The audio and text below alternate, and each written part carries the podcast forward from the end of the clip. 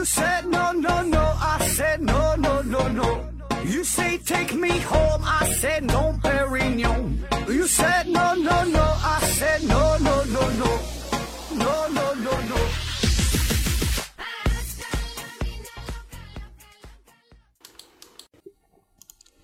拼命探索，不计后果。欢迎您收听思考盒子，继续信息不对称系列。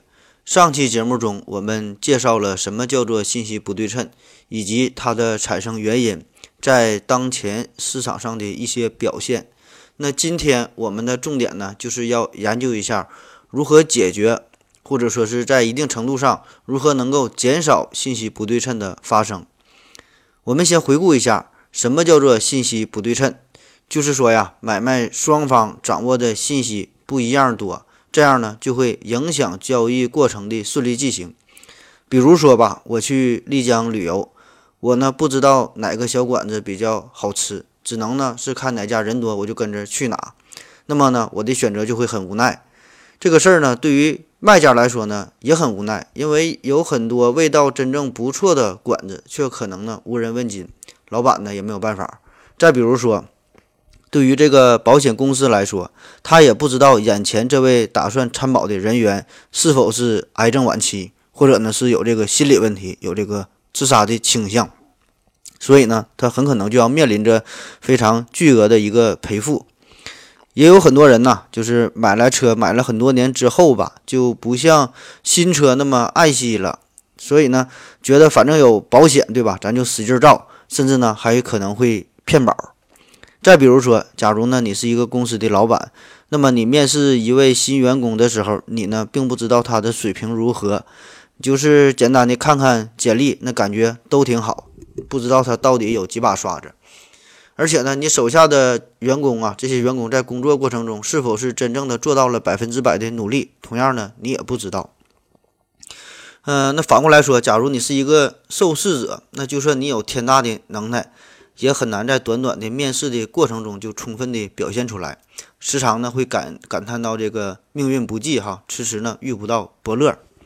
再比如在这个老版的《西游记》里边，呃，第十五集这里边呢就是斗法降三怪，这师徒四人呢就在这个车迟国和三位道士进行了比赛，然后呢这个孙猴子啊，这有这个呃隔板财物这个环节嘛，这孙猴子就把这个桃子就给吃掉了，就剩了一个桃核。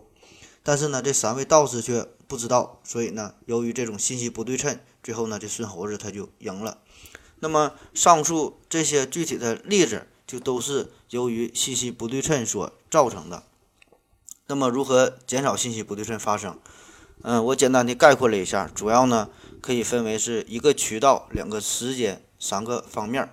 一个渠道就是说呀，在买卖双方之间建立一个相对比较真实、有效的一个渠道。这样呢，才能呃进行这个信息嗯一个非常充分的交流。两个时间呢，就是指在这个交易发生之前和交易发生之后。三个方面，那涉及到的就是买方、卖方，还有一个呢就是监管机制。那我们分别说一说。咱们先从这个卖方的角度说起吧。卖方这个商家，他们呢都希望买方能够注意到自己。嗯，但是注意到是注意到哈，但并不是希望这个买方真正的了解自己。也就是说呀，他要做的呢是进行这个市场信号的一个传递，就是刷存在感，就是让别人知道自己的存在。那么最普遍的做法就是做广告呗。可能现在咱们一提到广告这俩字儿啊，都挺反感的。大家呢也就是抱着一个看热闹的心态，基本上啊没有人真正愿意去相信广告了。其实呢，至于广告本身，它的初衷是很好的，它呢就是向社会广大的公众啊做到一个告知的，呃，这个作用，就让大家呢更了解某事或者是某物，因为这个信息啊可以减少，呃，这种不确定性的存在嘛。那么这个广告的本来的作用呢，就是消除消费者在购买商品过程中产生的这种呃不确定性，所以呢。呃，本身这个广告的存在呀，它是一个好事儿，它呢可以这个指导你的消费的行为。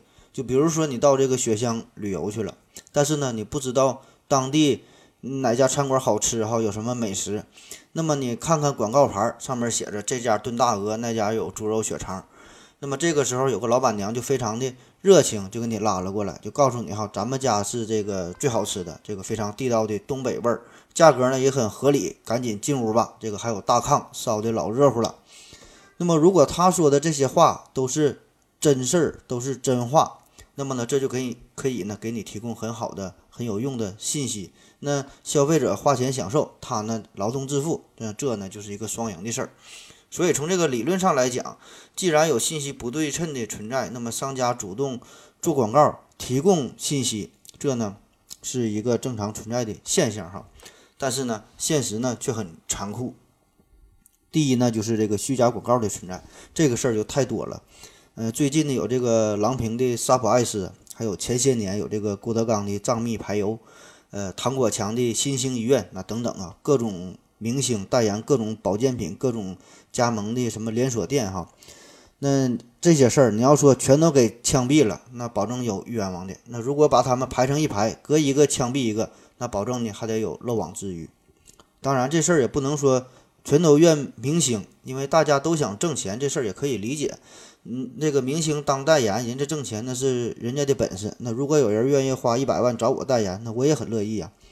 这个明星他也不懂得他所代言的这个东西质量到底如何，他也没有能力，也没有心思，没有精力去讨论这些事儿。反正不管是谁的责任吧，最终的结果就是使得这个广告，嗯，伤了广大消费者的心。那么自然的，现在这个广告这事儿哈，基本是没有什么信任度可谈了。就是您这边吹的再怎么天花乱坠。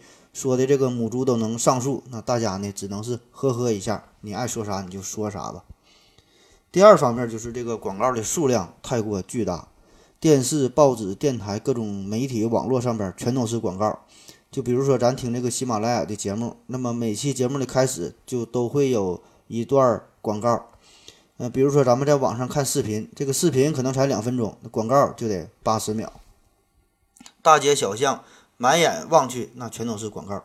面对这么多的广告，如此海量的信息，我们呢已经没有精力去解读这些东西，嗯，也没法判断这里边的真真假假了。那就算这些都是真的，我们呢也没有时间去一一的阅读，就看的呀，这脑瓜子都疼。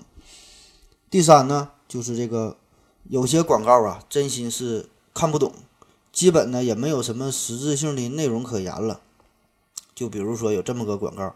得了灰指甲，一个传染俩。还有这广告是恒源祥，羊羊羊。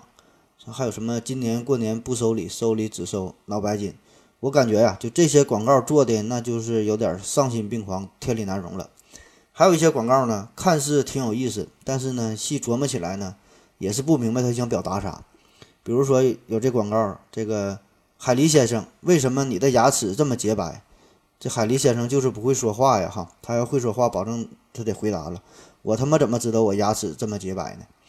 还有个广告是这个，你为什么追我？哈！我要集资糖浆，你就你就说吧，这个上下句之间它有一毛钱关系吗？还有个电梯的广告，嗯，叫上海三菱电梯上上下下的感觉。我第一反应啊，就是这是给这个杜蕾斯做广告呢，上上下下的感觉，这不就是？失重和超重了嘛哈，我就不信谁能坐电梯也能坐爽，坐到高潮哈，还还有啥感觉了？那还有一些更过分的广告呢，就是做了一些虚假信息的传递。比如说有很多这个卖药的，特别是一些所谓的中药哈，嗯，就是类似于这个大力丸这种，号称是嗯对这个女性乳房胀痛、对这个乳房包乳乳房包块有这个良好的效果。那么这种药。那实际上，这个乳房胀痛的原因那多了去了，有青春期的胀痛，有这个经前的胀痛，有孕期的胀痛，有产后的胀痛，有人工流产流产后的胀痛。而至于这个乳房的包块，那有良性的，有恶性的，有有这个乳腺增生，有这个乳腺腺外瘤，有这个乳腺结核，还有一些炎症。那有八百多种原因，这些事儿你就都能给治好吗？这不纯纯的是扯犊子吗？广告还有一个特点呢，就是避重就轻，或者。应该说叫这个报喜不报忧，就是挑这个好听的话跟你唠。就比如说你租房子这事儿，那么呢，他就会一语带过，嗯，说这个是顶楼，这个七楼还没有电梯这个事实。嗯，反而呢，他是会花很大的力气啊，会说这个地方交通怎么怎么便利，这个小区的环境怎么怎么好，旁边有八条地铁地铁线经过哈。当然这些事儿吧，也都是无可厚非，因为在这个市场交易的过程中，甚至说是在人与人的交流过程中，我们呢总是喜欢暴露出更有利于自己的信号，传递那些呢优势信息，而隐藏那些对自己不利的信息。就比如说你第一次去老丈人家，那你保证得打扮的帅气点儿啊。把这个快秃顶的头发呢重新烫一烫，把这个秃顶的地方给挡上一点哈。你出门谈生意，那你开宝马的，保证比这个开捷达的更让人会觉得你的公司更可靠、更有实力。嘴上不说，但是呢，买卖双方呢都是心知肚明，都会呢有这种体会。所以呢，咱们公司最近呢，这不也是又新买新买了一个这个大货船嘛？信息不对称，这里边呢还涉及一个。重要的问题叫做逆向选择，也就是说呀，这个质量好的东西反而呢干不过质量差的东西。那最典型的例子就是对于这个信息不对称的这个研究，就是这个二手车市场的问题。呃，这也是一个非常典型的一个模型了。所以呢，咱有必要再把这事儿再啰嗦一下，为什么好车可以干掉坏车？就说这个好车和这个劣质车同时呢出现在二手车的市场上。但是呢，这个买家却无法呢准确的区分它们。那么好车的这个车主啊，这个卖家自然呢是想多卖的，多卖出更高的价格，多卖点钱。而这个劣质车的车主呢，自然也是希望多卖点钱，但是呢，他也可以接受呃较低的价格。然后呢，这个买家由于无法区分出这个好车和这个劣质车嘛，所以呢，他这个出价的时候，他只愿出一个相对比较低的价格。而不可能他出这个真正好车的这个价格，那么按照这个模型计算来说呢，他就是只愿意给出一个市场平均价，那么这个价格当然是低于这个好车的价格了。那么好车的车主当然就不干了，他宁可不卖，他也不能赔钱卖呀。所以最后这个市场上剩下的就是这些质量不好的车。那么基于这种情况的存在，这个广告能给我们带来什么呢？我觉得这个广告啊，反而是加重了这个问题的严重性。就是别看我这个车质量不咋好，但是呢，我会说呀，我能白活呀。你也不知道我这个车好坏，我就忽悠呗。所以呢，越来越多的劣质车就会呢浑水摸鱼，就会呢鱼龙混杂，就会呢杂乱无章的。那综上所述，我个人的感觉就是这个广告本想呢是这个叫广而告之嘛，就是让大家都知晓更多的信息。但是呢，结果呢，反而是加剧了这个信息不对称的这个问题。其实这个问题本身呢，就是，呃，宣传的内容与形式的博弈。这个本来吧，它不是广告本身的问题，就是无论你是在电视、电视上啊、报纸上啊，还是网络上做广告，其实呢，和这个卖家用这个嘴呀，用这个嘴喊，用它说话，那是一个道理，都是一种表达方式而已。只不过呢，这个做广告，它的声音呢会更更大，它的这个受众范围会更广一些。广告本身呢也无所谓好与坏，它呢只是提供了一个更为广阔的发声的平台，而这个核心的内容是这个传播的信息本身。那么这个卖家他可以用这个嘴呀欺骗消费者，同时呢他也可以用打广告的方式来欺骗更多的消费者。只不过面对面你俩交谈的时候骗的是你一个人，那打广告骗的呢那是一群人。那么就说是这个广告，它能够传递这个真实的信息，那这就能完全消除信息不对称吗？答案是也不能，因为通常啊，我们理解的这个买卖双方哈，都是这个卖方他呢占据更多的信息，他呢占有主动权，而这个买方这个消费者呀，那就是待宰的羔羊。但是实际上，在这个买卖双方之间，这个信息不对称呢，还有另外一层意思，这个一般人都没意识到哈，所以呢，你得注意听了。就是说呀，只有消费者自己，他呢才知道他自己真正想要买什么样的东西，什么类型的、什么款式的、什么颜色的，这些信息自然呢是卖家所不知道的。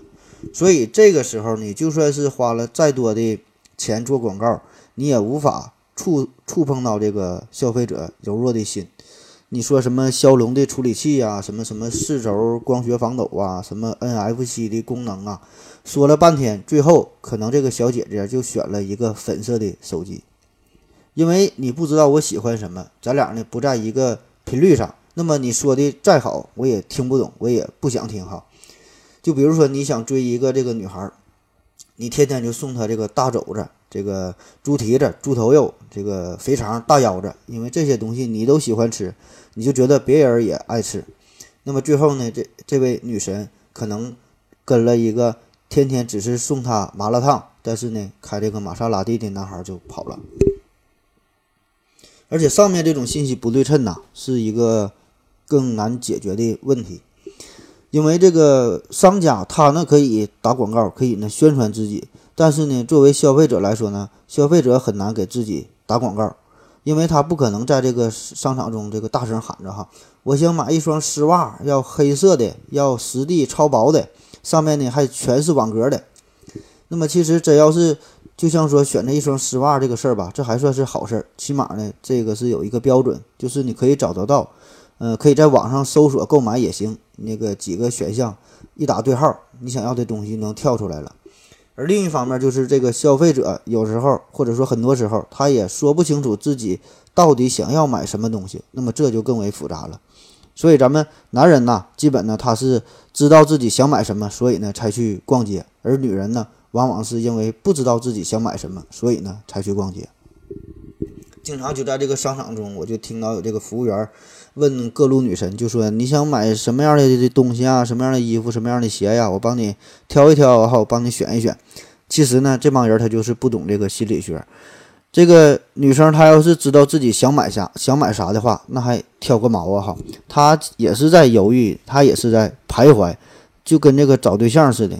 就别总问人家想找啥样的，有时候真的很难说清楚。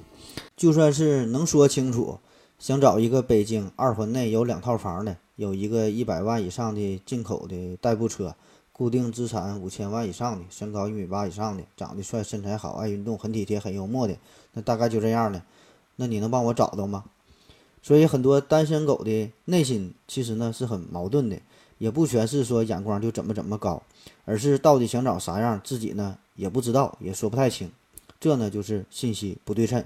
所以不仅呢是在古代，呃有这个指腹为婚，或者是靠这个媒婆介绍，男女之间呢互相不了解，会产生这种信息不对称。而在这个媒婆和这个少女之间呢，也会存在着这种信息的不确定性。一方面就是说，这个媒婆并不能完全了解少女到底是一个怎样的人。甚至呢，也不知道她还是不是个少女。另一方面呢，就是这个媒婆也不知道这位少女呢到底想找啥样的人儿。这呢才是信息不对称真正令人尴尬的地方。扯得有点远了哈，继续说这个买东西。对于一些标准化的商品，那我们可以利用网络，什么淘宝啊、京东啊这些东西。呃，比如说你买这个五号的电池，或者是想买手指，那么这样在网络上购买呢，可能就会很方便。但是呢，有一些。呃，很多是非标的商品，就比如说，有时你买买个鞋吧，虽然都有一个号码，呃，但是每个号可能还不一样，呃，号大了号小了，你在网上买呢也不好换。再比如说买裙子啊，呃，买裤子哈，那模特穿起来很好看，但是呢，具体穿在你身上到底是什么样个造型，那么可能每个人的心中呢都能多少有点逼数。所以这个女生还是更喜欢在商场中商场中购买呢这类物品。而且呢，他们也特喜欢那种视觉的冲击感，所以在这个时候，这个买家与卖家之间呢，就可能处于两个不同的频道。那么双方呢都挺着急，但是呢又无法进行有效的交流。当然，这个时候对于这个买家来说，嗯，还有一个可以试图解决的办法，嗯，但我感觉哈，仅限于男士，就是说你可以多花点钱。那比如你想买一个什么款式的衣服，什么样的西服吧。那么你可以呢去定制，你可以，嗯，比如说你想体验一个什么很好的旅游的这个线路，那么呢你也可以定制这个高端游。但是尽管如此，你花了很大的价钱之后，你得到的结果呢，很可能与你心里想的呢还是不一样。因为很多东西真是没法用嘴给说明白。那为啥说这事儿仅限于男生？因为对于女生来说，你就算是让她定制，她呢自己也不知道定制啥，不知道啥样好。同样的道理，这个信息不对称呢，同样还会存在于消费者与消费者之间。这呢，对于商家来说呢，也是一个不可避免的问题，可以说是众口难调。所以这个商家呀，只能考虑到大多数人的需要，提供一个普适性更高的宣传性的服务。就比如说我做节目吧，那我自然是希望我做的节目大家呢都能够很感兴趣，都很喜欢听。嗯，那么所以我的想法呢，就会就是说，可能呢让大家呢，嗯，都说一说自己想听啥，嗯，给我留言，然后呢我就做哪方面的节目。嗯，这是很好的做法哈，咱咱可以进行互动啊。可是呢，问题是一千个人的心中呢，有一千个哈利波特。那么每个人呢，都会骑着不同的、不同的扫把哈。所以这个商家他他呢，不可能满足所有人的要求。所以同理，我也不会听从任何对于我这个节目的建议和意见，也不会播讲你们点播的节目。那也许有一天我碰巧讲了你的留言中所说的这个内容哈，但那只是一个巧合罢了。我们普遍体会。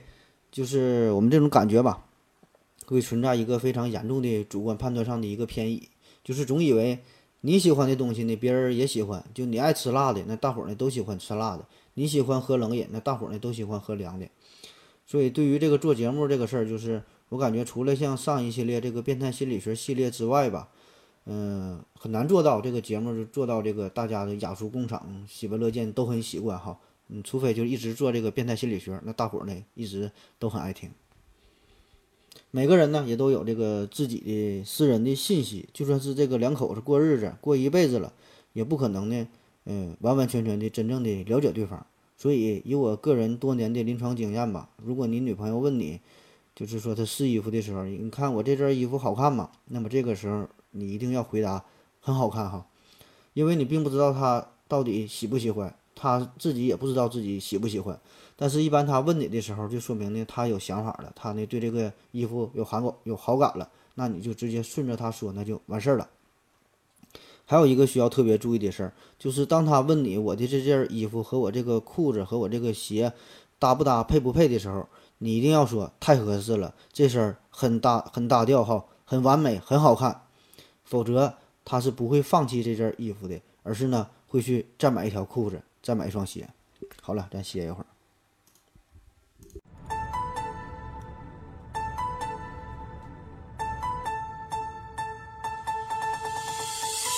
一人我科普最，天文地理全都会，是独相随，谁要不服抡大锤。射线我叫伦琴，更新我不太平，我严肃认真，我搞笑闲扯，我千里把君寻。做节目我总尿尿喝水，我使劲造，我知识渊博，口若悬河，只怪太能闹。喝了口水回来，咱们继续聊关于信息不对称和广告的问题。嗯，重灾区啊，就是这个保健品市场，因为礼尚往来呀，是咱们中国人的一个传统吧。大过年的，你总不能空两个爪子就进屋，起码呢，你也得搬两箱饮料啊，拎点水果啥的。嗯，回顾一下哈，咱们六七十年代可能送粮票啊，送个钢笔；七十年代呢送点烟酒糖茶；八十年代送点米面油蛋呐；九十年代送个 BP 机啊，有钱的可能送个手机之类的。那现在送礼讲究的那叫送健康，所以呢，这个保健品就开始大行其道。特别是现在这个逢年过节的时候，什么蜂王浆、三七粉、珍奥核酸、脑白金、聚能钙、藏红花、中华鳖精、野力神。还有什么太太口服液呀、汇源肾宝啊？最近又流行什么送这个绿色食品，什么有机食品，什么粗粮啊，什么五谷杂粮啊，还有这个挺火的红毛药酒哈，等等这些乱七八糟的东西吧。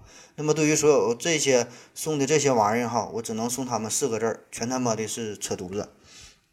这些东西没有一个能把自己的主要成分说明白的，没有一个能把它的作用机理说明白的，没有一个能把它的这个代谢动力学给说明白的。反正他们也不关心这些事儿哈。这个消费者和广告之间呢，就是保持着一种不完全信息的动态博弈的一个均衡，也就是叫精炼贝叶斯均衡。那么这是啥意思哈？这个纳什均衡咱们都听过，就是两个人都挺出名，两个人呢互相算计，那不仅得考虑到自己，还得呢。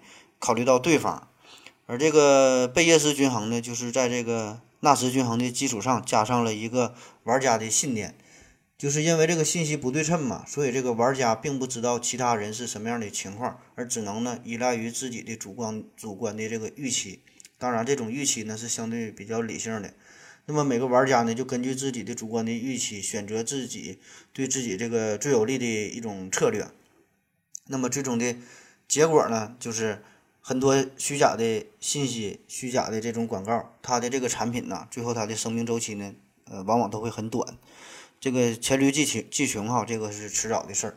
因为这个消消费者很快呢，就会在这个动态博弈的过程中，认识到这个产品并没有广告中吹嘘的那么好。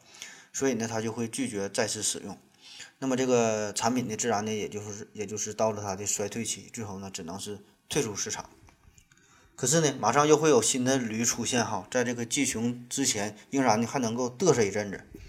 当然了，现在这个保健品的市场也是太过复杂了，呃，人家做的这个营销、这个推广啊，也是很牛逼哈，这个手段很高明。嗯，往往呢是在这个政府部门真正出面之前，在把这个老头老太太兜里的钱骗干净之前，他们呢能够保持着长期的魔力。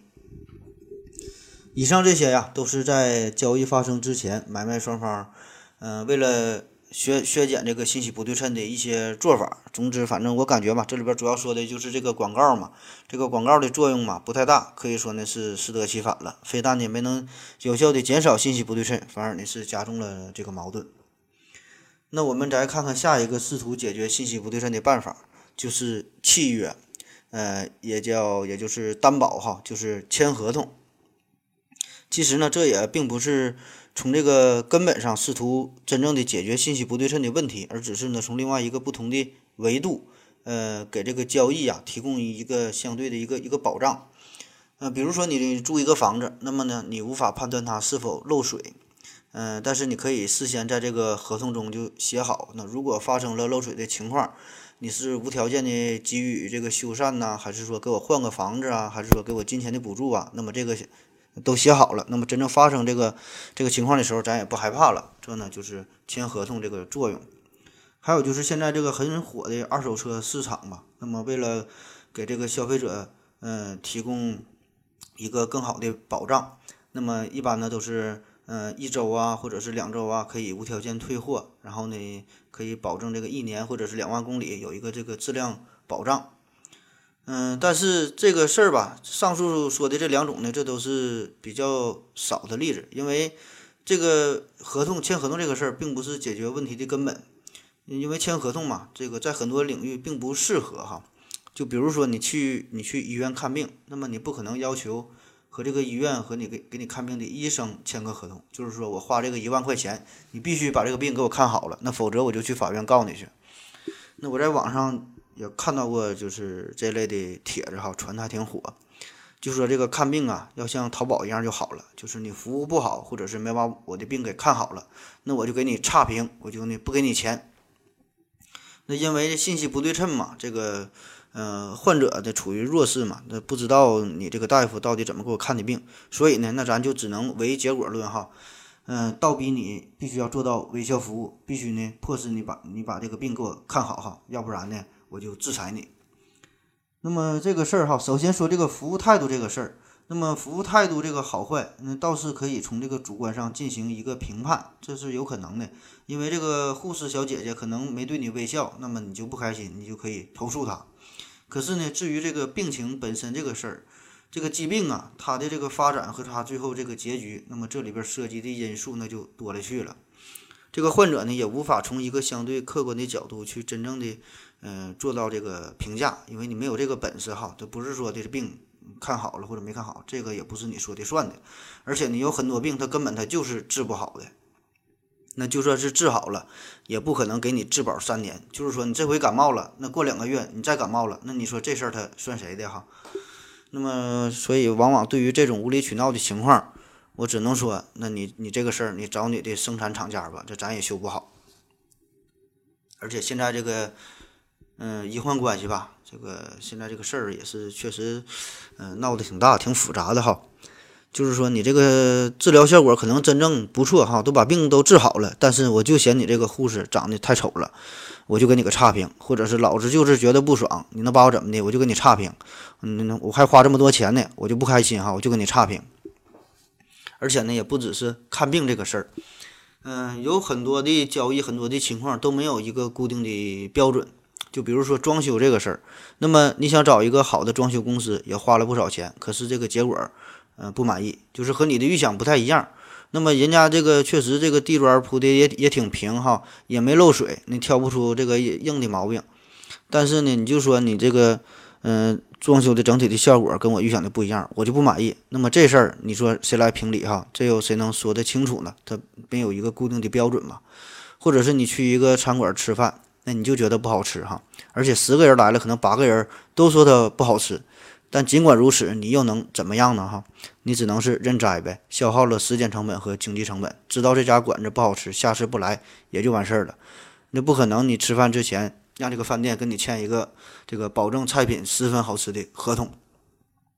所以吧，这些事儿都是一个主观感受比较强烈的事儿，那很难套用一个客观的指标来做一个统一的评判。所以呢，这个合同啊，有时候也是很难签。所以关于契约这个事儿，它也是很难从根本上，嗯，从这个根本上解决这个信息不对称哈，这也是做不到的。但是，仍然关于这个如何设计一个合理的契约，这个研究呢，也是经济学领域中一个非常重要的一个课题，也就是这个叫委托代理理论哈。那么这是啥意思？这最初啊是由简森和梅克林他俩呢在一九七六年提出来的。这个理论呢后来呢就发展成为契约成本理论。这个理论就是假定啊这个企业是由一系列契约所组成的，这里边包括资本的提供者，也就是股东和这个债权人哈。还有这个资本的经营者呀、管理者呀，还有这个企业和供贷方啊、企业和顾客呀、企业和员工吧，等等吧，反正就是这些主体之间产生的各种各样的这个契约的关系。那么经过我这么一解释，我想啊，你基本是没听懂，没听懂就对了哈。嗯，我给你举个例子吧，就比如说你自己做这个餐饮行业，这个规模可能不太大哈，就你自己一个人推个小推车，天天卖鸡蛋饼。那么你的这个工作。你保证会全心全意的去挣钱，这里边不存在委托和代理的关系，就是赔了赚了都你自己的事儿哈，因为你一个人嘛。而比如一些大的公司那就不一样了，嗯，什么董事长啊，什么总裁呀、总经理呀，各个什么部门哈，这里边的关系那就复杂复杂去了哈。那么每个人其实呢，他都是想着自己的事儿，大家最关心的并不是说如何让这个公司多赚钱，如何让公司蓬勃的发展，大家最关心的是。如何让自己多挣钱？就是说，你这个公司一年赔个几十个亿，那跟我一毛钱关系也没有。我一年多挣二百块钱，这他妈是真事儿哈！就比如说咱们公司吧，咱们思考盒子文化传媒能力有限公司，嗯，这不前几天嘛，这个文案文案策划组就和我商量，说要做一系列关于赤道的节目。我一听也挺好啊，这个，嗯，说说赤道哈，这个上边有什么奇闻异事啥的，挺好的，那就做吧。然后他们就说呀，那你做节目得去出去收集一些素材呀，嗯，就想去赤道周边的这些国家呀去转一转，什么印度尼西亚呀、厄瓜多尔啊、哥伦比亚，嗯，巴西呀、肯尼亚、索马里呀、马尔代夫哈，最后就去新加坡，反正都得看一看，而且呢还要带上楚秘书一起一起去哈。那么这事儿他要这么一说，那我就得合计合计了。虽然我作为这个公司的最大股东，咱确实是有点钱哈，咱也不不差这点钱，但是呢，我也不可能让你拿这个钱去打着这个收集素材的这个幌子哈。你到底是去干啥去了？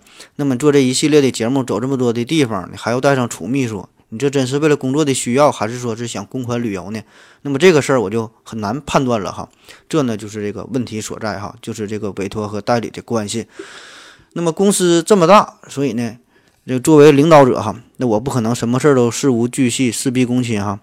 我也不可能看着哪个员工今天偷了一卷透明胶，明天拿了个圆珠笔的。那么这呢就就得需要一个很好的。各种各样的制度，各种各样的分配的方案，各种各样的奖惩的这个制度，哈，需要这些东西来约束大家，来鼓励大家，来制约大家，才能让你所有的这些员工呢，心往一处想，劲儿往一处使，达到一个最佳的状态。那么这在经济学中呢，就叫做帕累托最优状态，哈。嗯，行了，这个咱再说说下一种吧，下一种消减信息不对称的方法，叫品牌与信誉的建立。这与之前这个说的广告啊有点类似，就是说让这个消费者能够充分的信任商家，但是不同点就是这个广告那是靠嘴去说，而这个品牌与信誉的建立呢，这呢是真正的去做，而且呢是长时间的去做去积累。也许呢你无法判断一个人的好坏哈，那么你与他接触时间长了，他呢这一辈子可能他都是在做好事儿。那么呢，也许他的这个内心非常的恶毒，但是他能装一辈子好人，一直在做好事儿。那么我觉得，那么我们也可以把他看作成是好人了。消费者在面对信息不对称的时候，那么一个很常见的做法呢，就是选择品牌。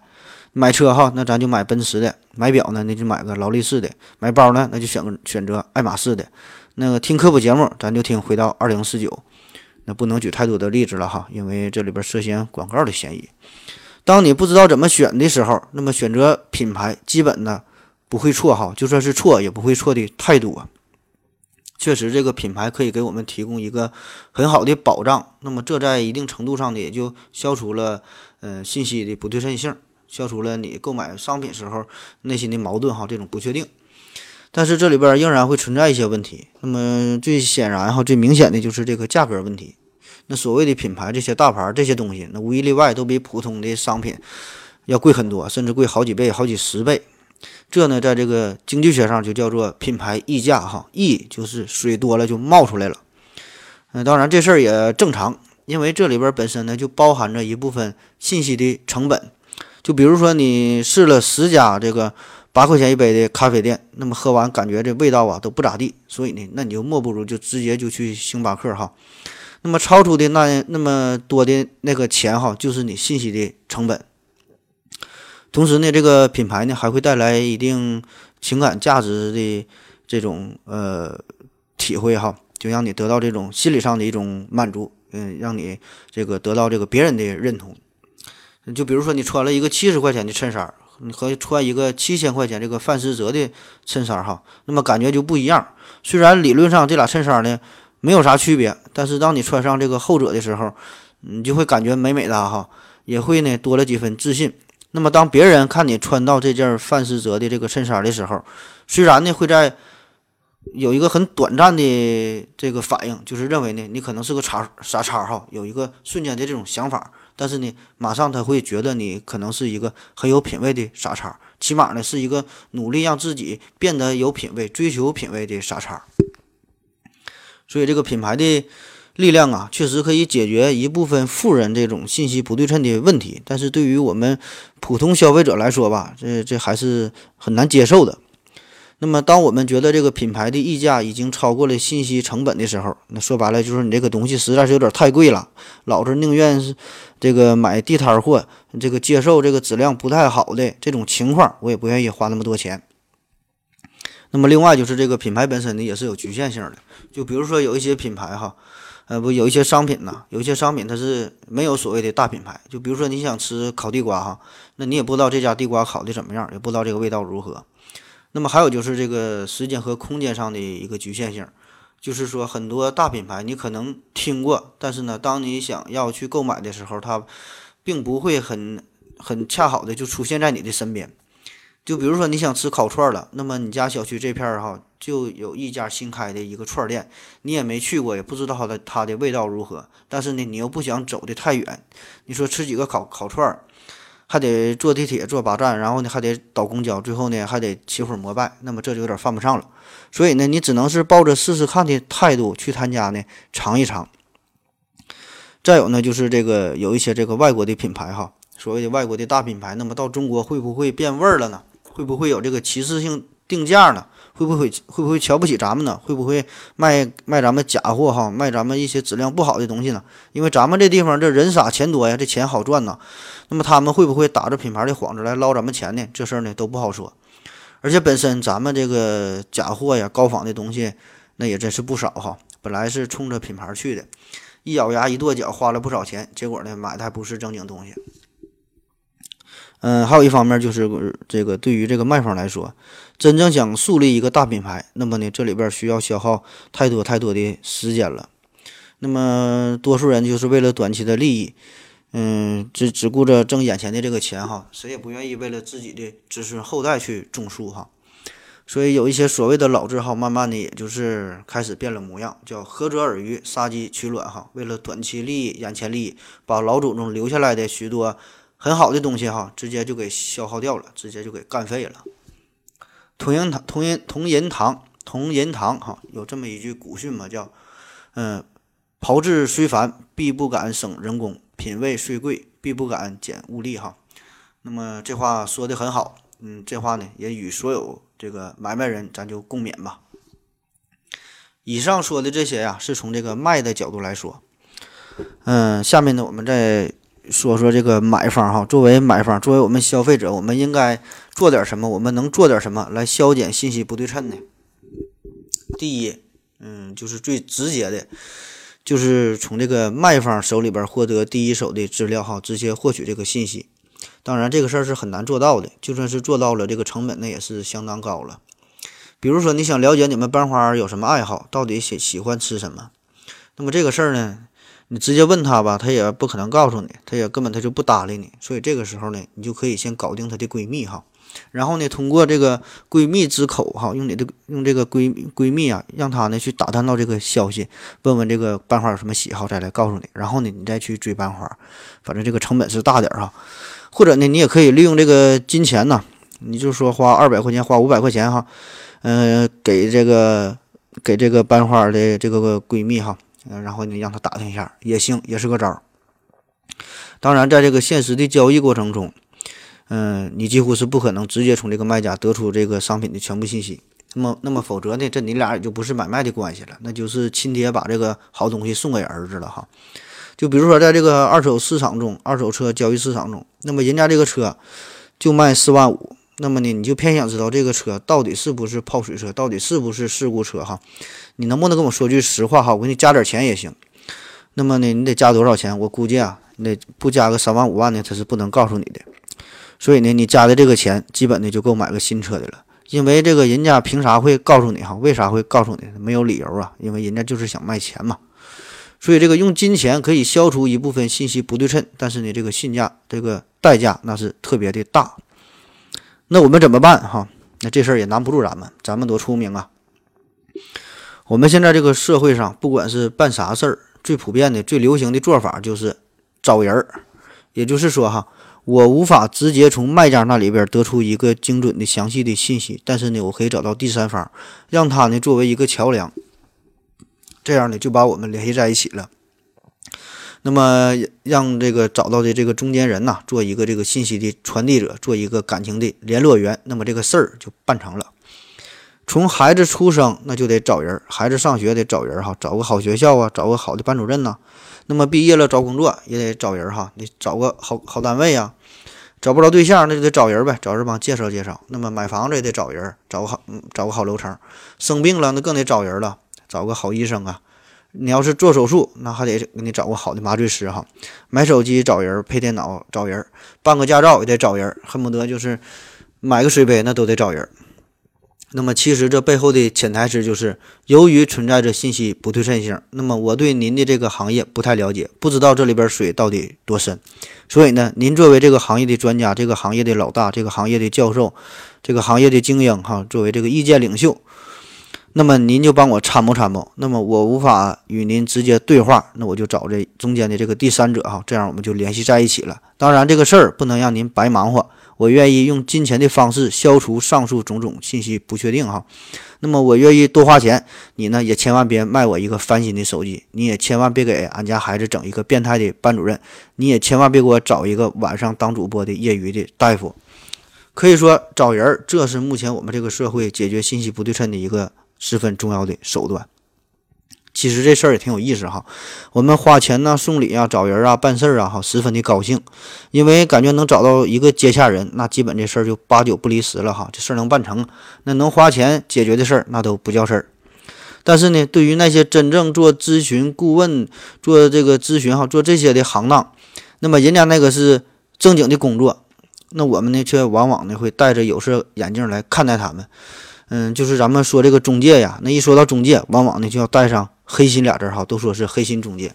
那么黑心的人保证是有，不仅呢是存在存在于这个中介当中，那么各行各业都有黑心的，咱别一棒子把人家都打死哈。人家作为中介，作为这种咨询这种信息顾问，那人家挣的就是信息差这个钱，这呢是光明正大的，正常的按比例收取这个手续费哈，那是理所当然的，因为你这个。市场啊，这些信息就是处于一种不均衡的、极度分散的一种状态。那么，人家把这种信息进行整合、进行收集、进行整理，然后呢，最终提供给你。那么，本身这就是信息的价值哈，那就这必然你就要花钱了。好了，再歇一会儿。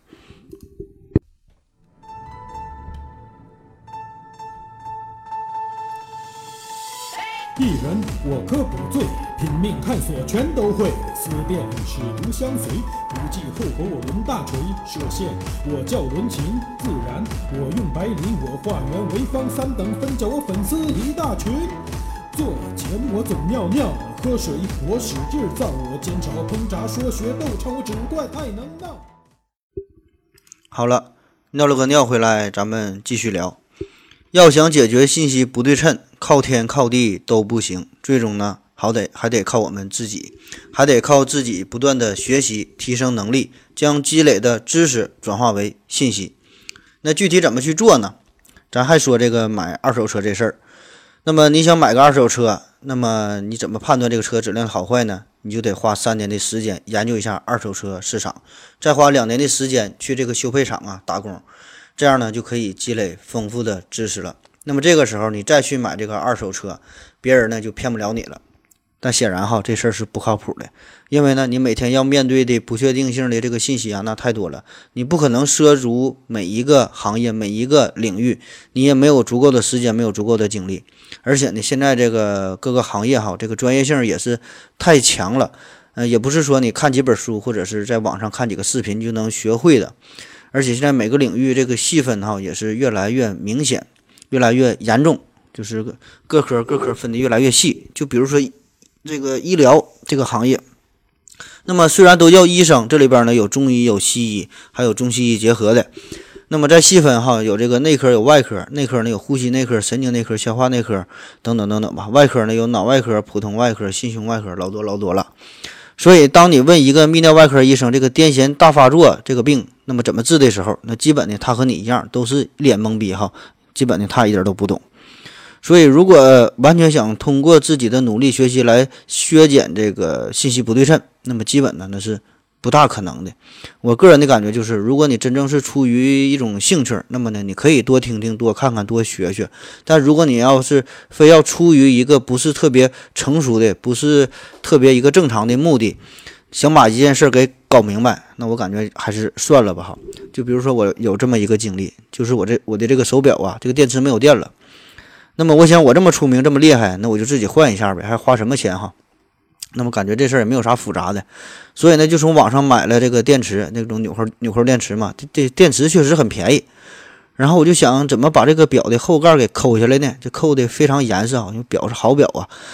那么我就在网上搜呗，嗯，然后就是又用这螺丝刀啊，又用刀片啊，一顿撬啊，这个后边这个表后边划了好几个大的道子哈，总算是给抠开了。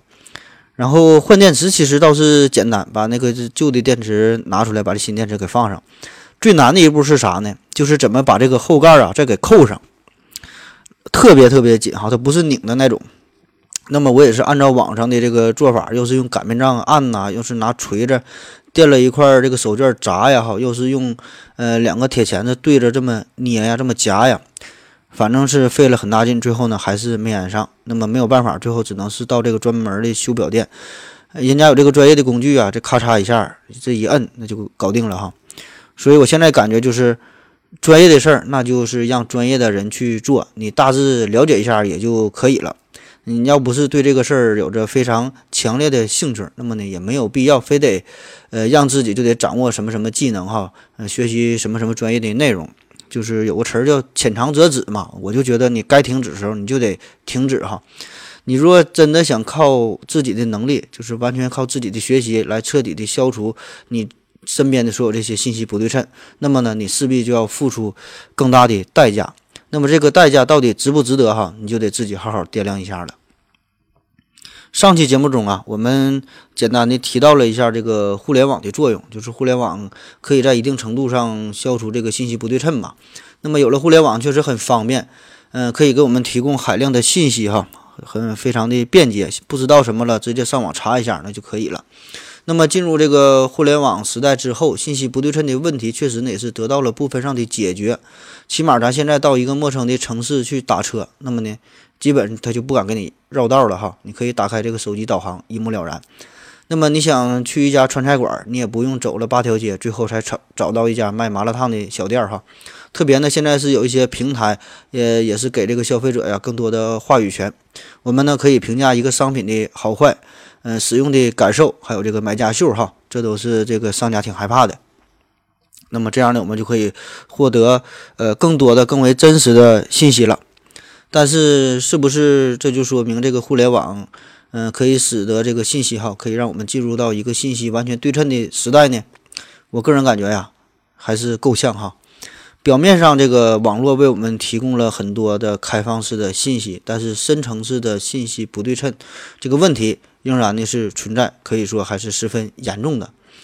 嗯，就比如说这个买西瓜这个例子，那么你可以在网上搜索如何挑一个好吃的甜的大西瓜，但是呢，你看了这个呃视频，看了这个介绍的内容之后，你仍然不可能就是让自己瞬间就成为一个挑瓜的高手。那么买西瓜这还算简单，那么就比如说这个买二手车这事儿，就算是你在家做了很多的功课。嗯，学学习了很多相关的内容。那么，当你真正面对一辆汽车的时候，你仍然呢是无从下手，也就顶多看看公里数，看看有没有大的这个划痕之类的。我们在网上得到的这些信息确实很多哈，看似很多的信息。那么这些信息都是呢针对性不太强的。你必须呢要把这些信息呢进行自己的加工处理之后，然后呢才能针对于一个当时特定的情境，才能转化为有用的信息。也就是，比如说哈，你真正关心的是你眼前这个姑娘这个人到底人品咋样，她的性格咋样，跟我般不般配哈。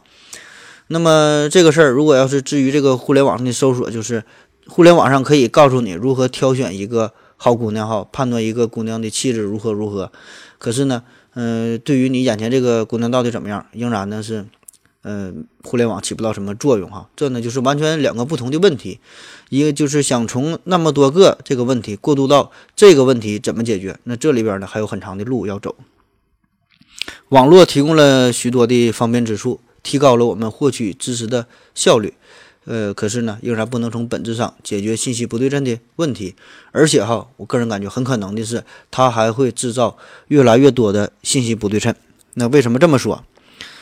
这个信息不对称能否降低的关键，并不在于信息是否变得更多了，而在于呢，这个信息的搜索与匹配的效率是否呢会，呃提高。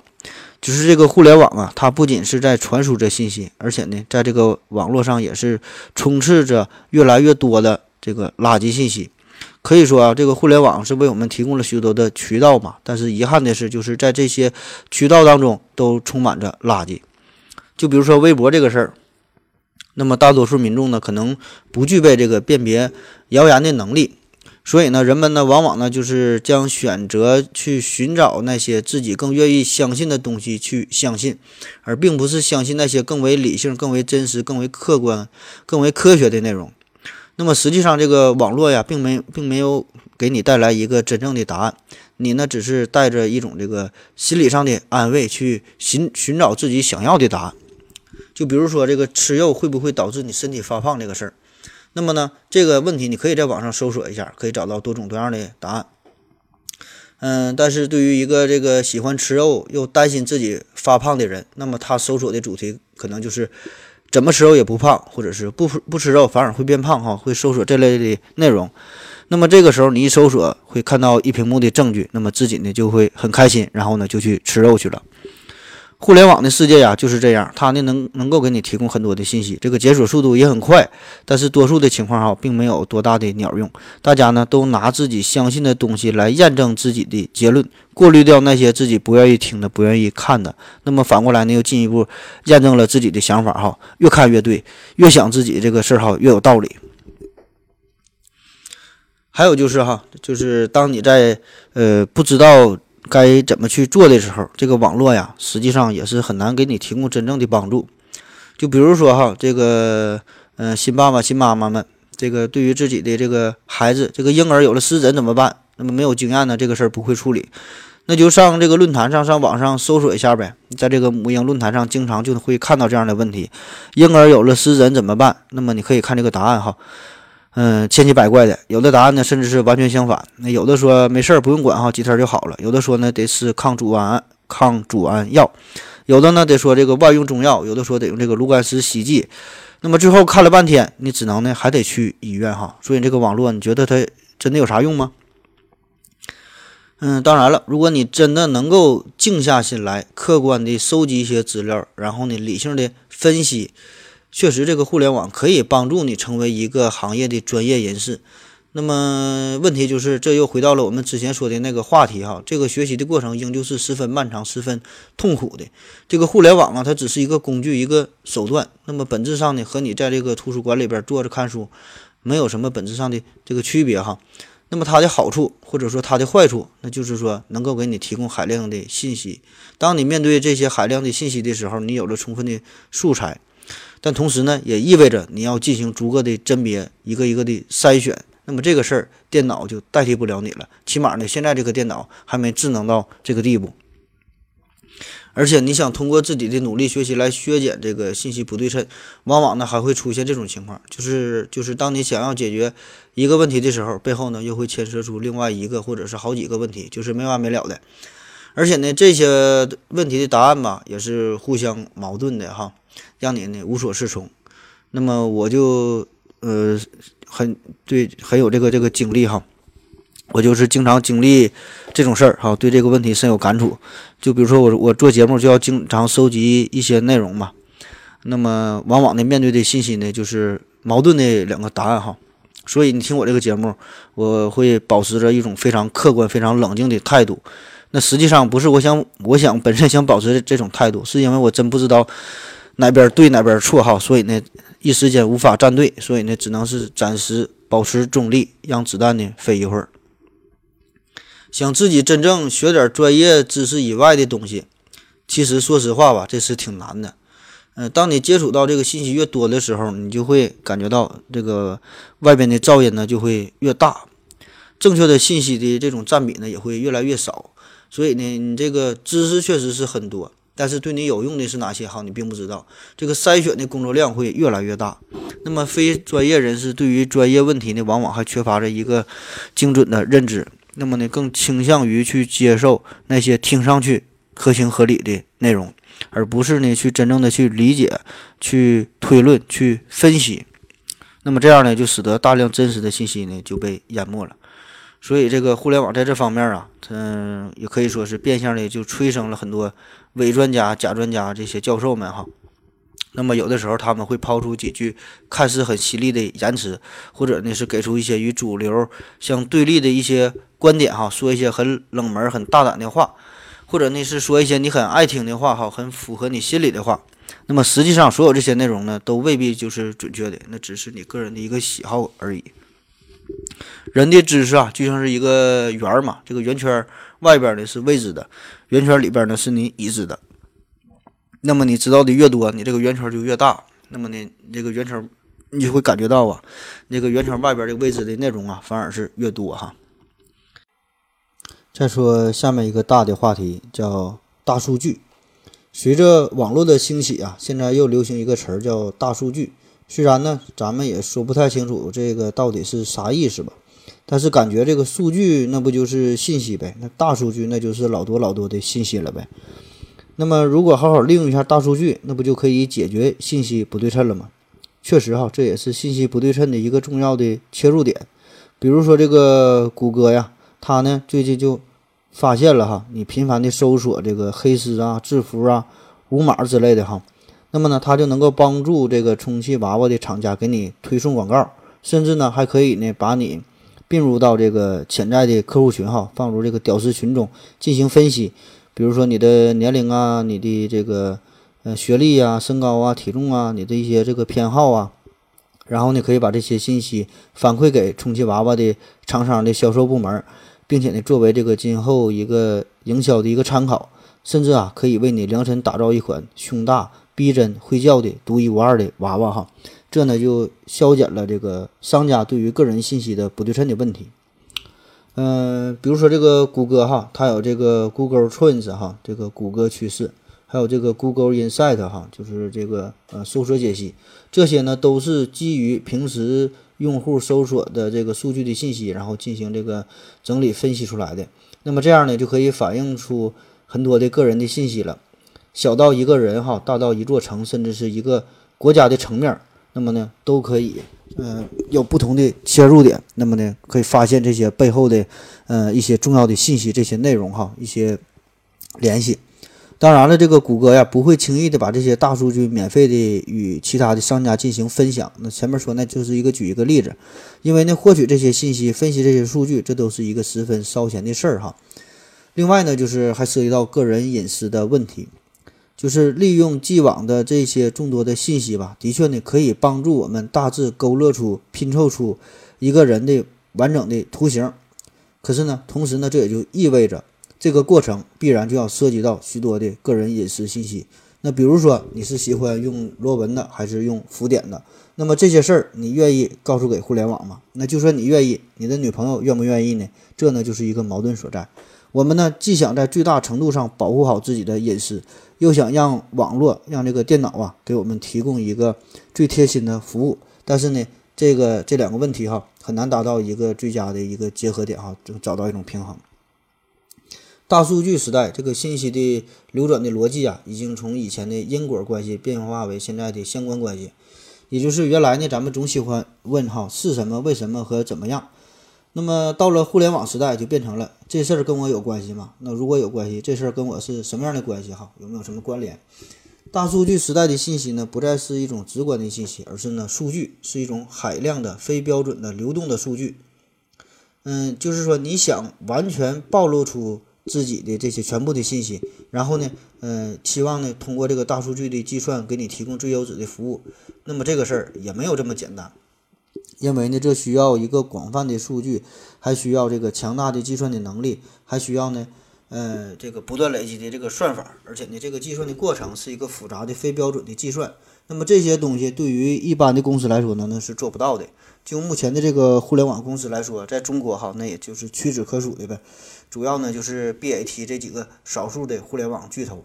那么呢，他们呢拥有广泛的非标的活性的数据，并且呢拥有着超强的云计算的能力和这个深厚的算法的积累。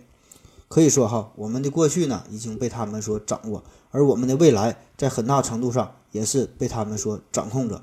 他们比你自己哈更了解你自己，他们呢比你更会哄你的女朋友。在未来的商业活动当中，那谁能够掌握了数据，掌握了算法，并且呢拥有强大的计算的能力，可以说哈，谁就会拥有。资源的优先的调配权，凭借对这个数据的垄断的地位，还有超强的计算的能力，那么在这个信息不对称的局限里，就可以呢运筹帷幄，把握先机。当然了，无论这个计算机的能力怎么强大吧，对于信息不对称这个问题哈，嗯，它仍然会存在哈。起码呢，我个人感觉，就现在咱们的这个水平啊，科技水平还是差的太多了。那最基本的就是这个人机对话的问题呀，这个信息。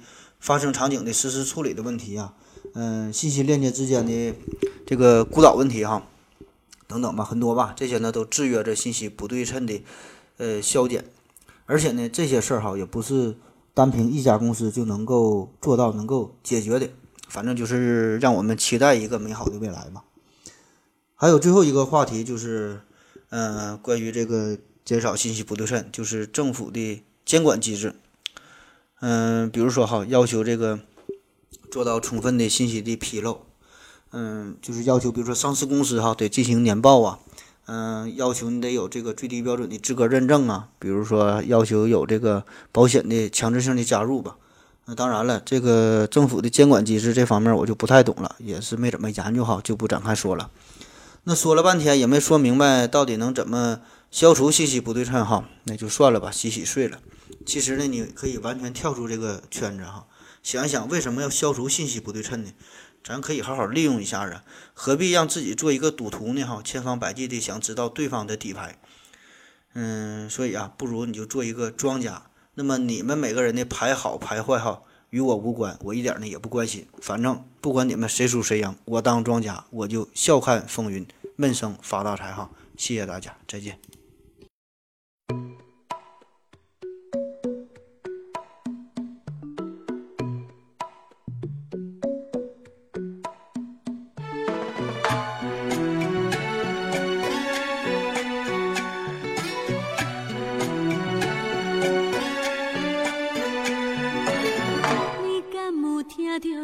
声，